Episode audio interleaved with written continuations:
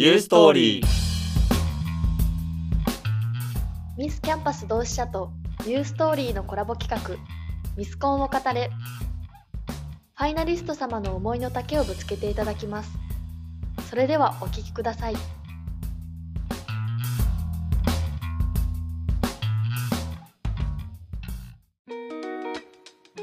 MC の浅井龍太です。今回は U ストーリーとミスキャンパス同志社のファイナリストの方々とのコラボ企画になっております。3人目にお迎えするのは野口まりな様です。よろしくお願いいたしますよろ。しくお願いします。それでは自己紹介をお願いいたします。はい、えー制作学部3回生の野口まりなです。えー MCD では前向きなんじゃないかなと思ってます。よろしくお願いします。よろしくお願いします。いや、それこそ本当に人当たりがいいなっていうのを、あの、さっきお迎えした時からえー、感じてまして、嬉しいそのあたりの、まあ人柄の良さとか、前向きだっていうような自負があったりってことですかね。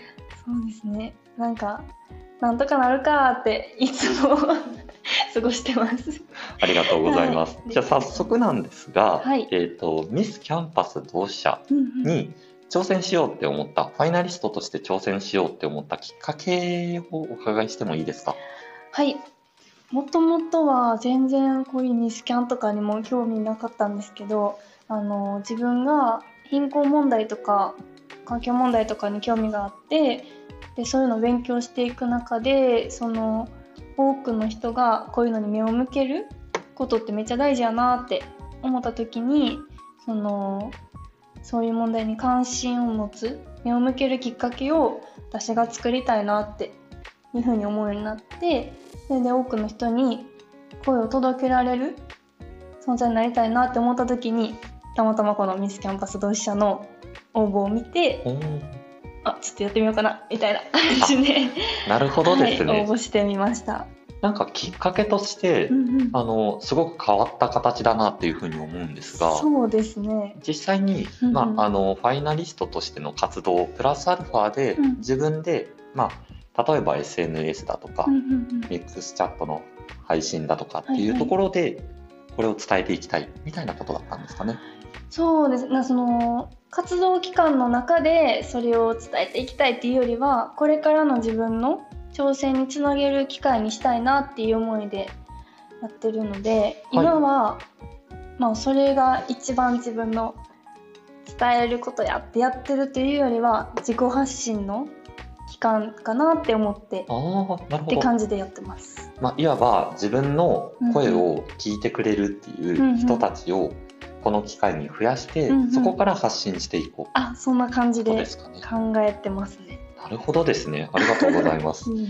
実際にミスキャンの活動っていうのがはいはい。7月から始まって、そうすね。で今収録してるのが11月4日なんですが、うんうん。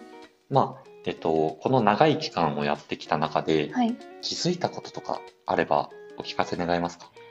もう一番はあの一人じゃ何にもできへんねんなっていうことでまあこれまで関わってくれてた人もミスキャンを通して私を知ってくださった方ももう本当にあったかい応援をたくさんしていただいたりいろんな方と関わる中で私ってこんなにいろんな人に支えられて生きてたんやっていうのは改めて気づかされたことかなって思います。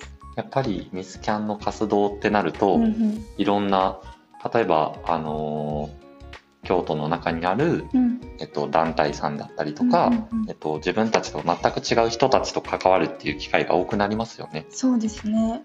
みたいな活動とか、うんうんまあ、いわば自分たちの運営の人たちとかっていうのにも、うんうんうんまあ、支えられてるなみたいな実感なんですかね。そうですね。私も応援していただけるって本当に当たり前のことじゃないと思うので、まあね毎日コメントくださる方とか、配信をしたら駆けつけてくださる方とか、もうその存在がもう感謝が溢れまくってます。この4ヶ月間はとにかくこんな感じですそうですよね。うん。いや本当にもうあと1ヶ月を切ったんですかね。今日でちょうど1ヶ月です。残り。なるほどですね。12月4なんで。はい。ジャスト1ヶ月前になっちゃいました。ね。これまで以上にまあ自分の緊張だとかっていうものもあると思うんで、やっぱりその、まあ、支えてくれてるファンの方々だったりっていうところの、えーと、支持があってこそなのかなっていうこともそうですね、うん、ありがとうございます。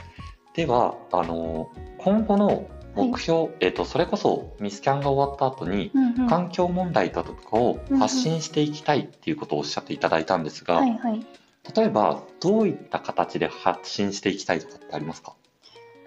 まだもうこうやってやっていくんだみたいなあの完全に決まってるわけではなくてで、まあ、発信の手段だったりっていうのはこれから、まあ、大学の間とかにどんどん模索していきたいなっていうのは思ってるんですけどその伝えることをしたいって思ったきっかけが、はい、実はちょっと地方の創生みたいな感じのところに関わってて、はい、あの福井県のちょっと田舎の地域に一回いたことがあってそこのおじいちゃんがなんかめっちゃこの地域魅力いっぱいあるのにそれを知ってもらう機会がないんだよねみたいなこと言ってはった時に私はその伝えるっていうところでそういう関わり方ができるんじゃないかなっていうふうに思ったのがまあ言ったらこういうミスキャンに応募する一きっかけにもなったんですけどなんかそういう思いを持ってる人とかすでに素敵な活動をしてる人の活動がどんどん広がっていくようななんか応援できるような人になっていきたいなっては思ってます。なるほどですね。それってご自身のご出身が、例えば福井県とかっていうわけで、もともと地域に興味があったとかってわけではないんですかね？私出身は滋賀なんですけど、そね。その福井にいたのは学部の授業で、はい、なんかフィールドワークで私がたまたま福井県を選んで、はい、それで授業内で行ったんですよ福井に。そう。それで何の気なしで行ったらなんかそこでピカンって きっかけをもらったっていう感じで。制作学部っていうと、はいはい、フィールドワークが多かったり、まあ、実際にあのっていうのを結構見るんですが、うんうんうん、あのまあ、地方創生みたいなところに興味があって制作学部を選んだみたいなことですかね。私はあのー、最初は貧困問題、はい。が一番自分の興味でで制作ってその自分の関心ある問題に対してどうアプローチできるかみたいなの。なので私は国際開発とかの勉強するゼミに入ってるんですけどで選択できる授業の時にたまたまちょっと地方の取ってみた感じですね。なるほどですね。はい、一つの授業でフィールドワークをするっていうのはなかなかすごいですよね。そうなんですよね。豪華やなと思って。なるほどです、はい、ありがとうございます。でやっぱりまあ発信っていうことで言うと、はい、今実際にされているのが配信だとか、うんうん、あとはまあ SNS だとかっていうところになると思うんですが、うんはいはい、野口さんのインスタグラムってすごく興味深いところがありまして、えー、あの本の紹介っていうものを結構されてますよね。はい、そうですね。ちょっとちょくちょくやらせてもらってます。これって結構びっしりと、はい、あの自分の感想だとか内容をメモされてるんですが、はい、実際にどういうふうにその本をセレクトしてるんですか？結構インスタにはビジネス書とか自己啓発とかがメインで載ってるんですけどあのそういうのばっかり読んでるわけでは実はなくて、はい、あの小説も全然読むしそれこそ自分の興味ある問題に関する本だったりっていうのも全然読むんですけどただインスタで自己発信をするっていう中で本の紹介をするってなった時にこう誰が読んでもこう各々のフィールドで当てはめられるような内容の本を紹介するのがいいんじゃないかなって思って割とインスタで上げるのはそういうのを考えて載せてたりします。そうですよねなかなかその、まあ、いわば自分のインスタグラムを見てくれる人のことっていうのを考えて発信をするっていうのって、まあすごい素敵な取り組みだなっていうふうに思うんですが、インスタグラムだと、あと例えば、リールにですね、都野菜かもさんとのあのファイナリストの方全員されてるんですが、まあこれの紹介っていうところで野口さん音声つけられてますよね。あそうですね。これっていうのが結構あの自分の中で分かりやすいなって結構しっくりきたんですよ。おやったでっていうことを考えると、はいはい、何か共感するっていうものって、うんうんまあその声っていうもの文字と違うところで言うと、その温かみとか色とかっていうものが出てくると思うんですね。そうですね。で多分それがあるから共感みたいなものにつながるのかなうと思って、んで実際本のセレクトだったりっていうところで、うんうんまあ共感っていう部分を発信したいみたいなそんな感じなのかなっていうことを感じました。うわー。ありがとうございます。自分の 興味のある分野っていうものに関して関心を持ってもらう。共感してもらうみたいなことっていうのがうなんかここから見て取れるかな。わあそう言っていただけてめっちゃ嬉しいです。実際にそれこそファイナリストの活動が終わった後に自分で興味のあることを発信していくってなった時ってうん。どういった手段でやろうみたいなことってちょっと考えがあったりしますか？一個思ってるのは趣味でカメラをやっててでそれはちょっと使っていきたいなと思ってます。まだ全然勉強もできてないしあれなんですけどただ撮っててすっごい好きやなって感じるのでなんかそれを好きを生かして発信していきたいなっていうのもあるしまあそのさっき言ってくださったみたいに親しみやすさとかその温かさとかって自分はすごく大事にしたいと思ってるのでたまにちょっとインスタの投稿で手書き文字とかも書いてたりはいはい。するんですけど、まあ、そういうのもまあちょっと人間らしさというか温かさみたいなのが出るかなって思ってやってるのでその自分らしさは大事にちょっと手段じゃないんですけどなんかやっていきたいなとは思ってます。なるほどですね、はい、でも本当にあの今やまあ誰しも発信できるって中で、うんうんうんそれこそ何か伝えるだけのコミュニティを持っていて、うんうんまあ、例えばカメラっていうものだとかっていうものをどんどん学んでいく中で自分自身で、まあ、いろんなところに発信できるっていう感じのことができるんじゃないかなっていうふうに思います。えやっていきたいですけどね どうなることやら。ありがとうございます。はい、ユース性格診断このコーナーでは心理学で信頼性の高いビッグファイブという超性格分析を使ったマッチングアプリ Wiz の超性格分析をゲストに行っていただき性格タイプを診断していきます他のゲストの性格タイプを集めていろんな性格タイプを見ていこうという趣旨のコーナーになりますそれでは始めていきますはい、お願いし質ます。わ問が10問あるので、そはいれに1つずつ答えていただきたいと思います。かりました。第1問。はい。人付き合いが好きで積極的な性格だ。とてもそう思う。はい。でもそう思う。はい第2問。つい人を批判してしまい、口喧嘩になりやすい。全くそう思わないって思わない。はい。第3問。自立心が強く、人からもよく頼られる。うーん。少し思うで。はい。はい。第4問。心配性でよく動揺してしまう。全くそう思わないで。はい。第5問。新しいことや難しいことにも積極的に取り組める。そう思う。そう思う。はい。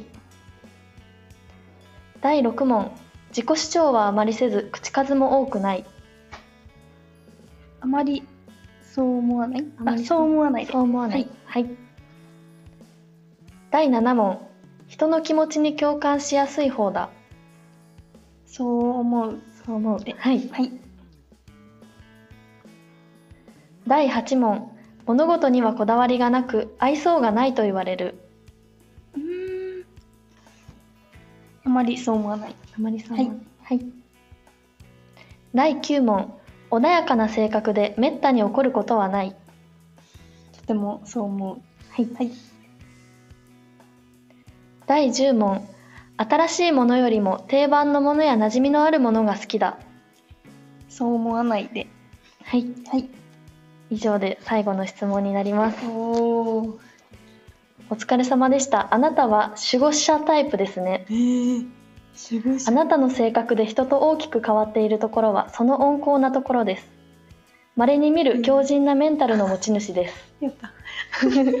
人の話をよく聞き受け止めてあげることができます。うん。自然と周囲の人の良き聞き上手になっている。はい。恋愛に関してもパートナーにとって頼られる存在であり長く良好な関係を築けることでしょう。メンタルが強く自ら危険に飛び込みやすい傾向にあるので気をつけましょ当てられてる。うあそってましたか？当てられて分析タイプとしては守護者タイプということでる強靭なメンタルで周囲に安心感をもたらす影のリーダー守護者非常に温厚なタイプとあります。へー。どうですか？そうなんだ。この5つのメーターがあるんですけれども、うんうん協調性のところでは、うん。チームプレーとカリスマ性でいうとチームプレーに少し寄っていうんるうんうん。形で、はい。社交性は内向的と外交的のもう完全に外交的より の形で勤勉性に関しては衝動的と真面目のちょうど真ん中にいらっしゃいます。でチャレンジ力に関しては保守的と挑戦的だと少し挑戦的に寄った形になってます。でメンタルはもう完全に 繊細と強いだと強いに 全振りな形にな強い全振りしちゃゃってるんですね。なるほど。はいこの結果を受けてどう思いますかね、どう？当たってるなと感じられますか、割と当たってる気がします、うん。メンタル強さは自負 ございますか？メンタル強いんかな全然へこまないんですよね。なんかあまあいっかみたいな。あ素晴ら感しい。じなんでいつも。なるほど。それはメンタル強いなのかうん。よく分からへんけど。強いのかな？受け止め方がうまいのうまいのかもしれないです、ね、あんまりその周りにうんうんそういう面ではうん。惑わされないというか、っうん。ていうのはあるかもしれない。ミスキャンを行っていく上でめっちゃ大事なそうですね。力ですよね。ちょっと鍛,、は鍛えられてるかもしれないですミスキャンで、また、社交性もすごくぜ外交的に全振りになってますが人見知りされるタイプとかではないですか、全然しなくてだからなんかうん。昔はめっちゃ人見知りする人やったんですけどなんか気づいたらあの初めましての人と話すのめっちゃ好きみたいな感じの人になってて、そうだから今日もめっちゃ楽しくて、お話できてる。嬉しいです。そうそう。それってきっかけとかあったりするんですか？へえなんかはい。結構私あの全国のコミュニティとかに入ってたりうんうんして、あの新しい人と話す機会がすごく多分他の方に比べたらちょっと多くて、うんうんうんでなんかそれがどんどん積み重なってたら気づいたらわなんか喋るの楽しいみたいな感じで好きになったかなと、なるほど。はい。はい。というわけで他のファイナリストの方々の分析結果もぜひお聞きください。わかりましたはい以上です。ありがとうございまありした、がとうございます。ニ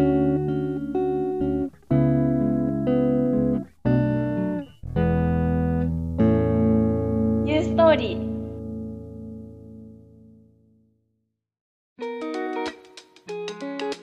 というわけでですね、はい。えー、と事前にアンケートで、うんうん。あなたにとって自分らしさは何ですかっていうことをお聞きしておりましてはいワクワクの気持ちを大切にすることっていうふうにお書きいただいております。はい。こちらってどういったことになりますか？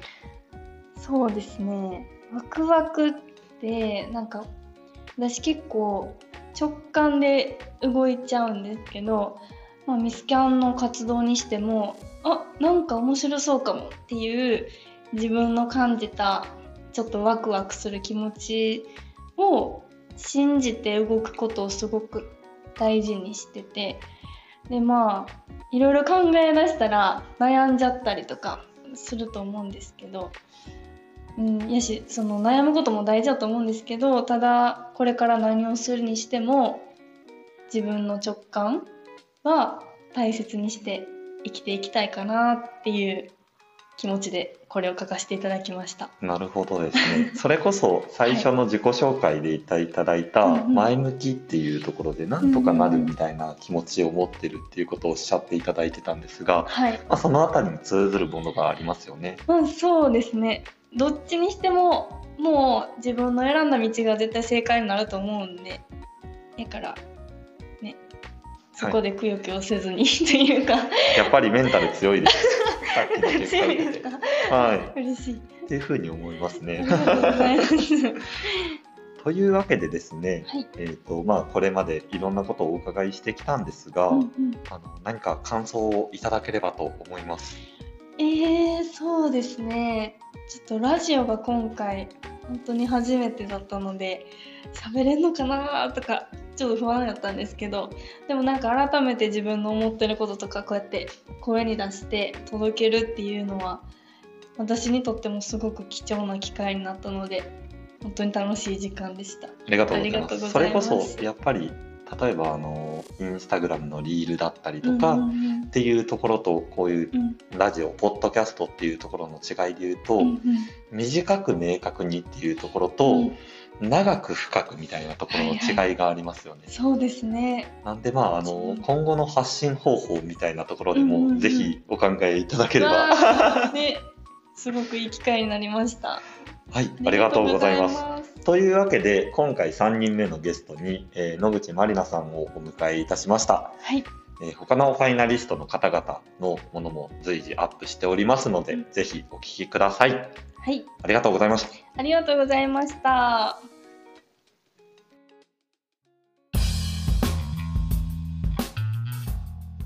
お聞きいただきありがとうございました。初のコラボ企画楽しんでいただけましたでしょうか？他のファイナリスト様のエピソードもぜひお聞きください。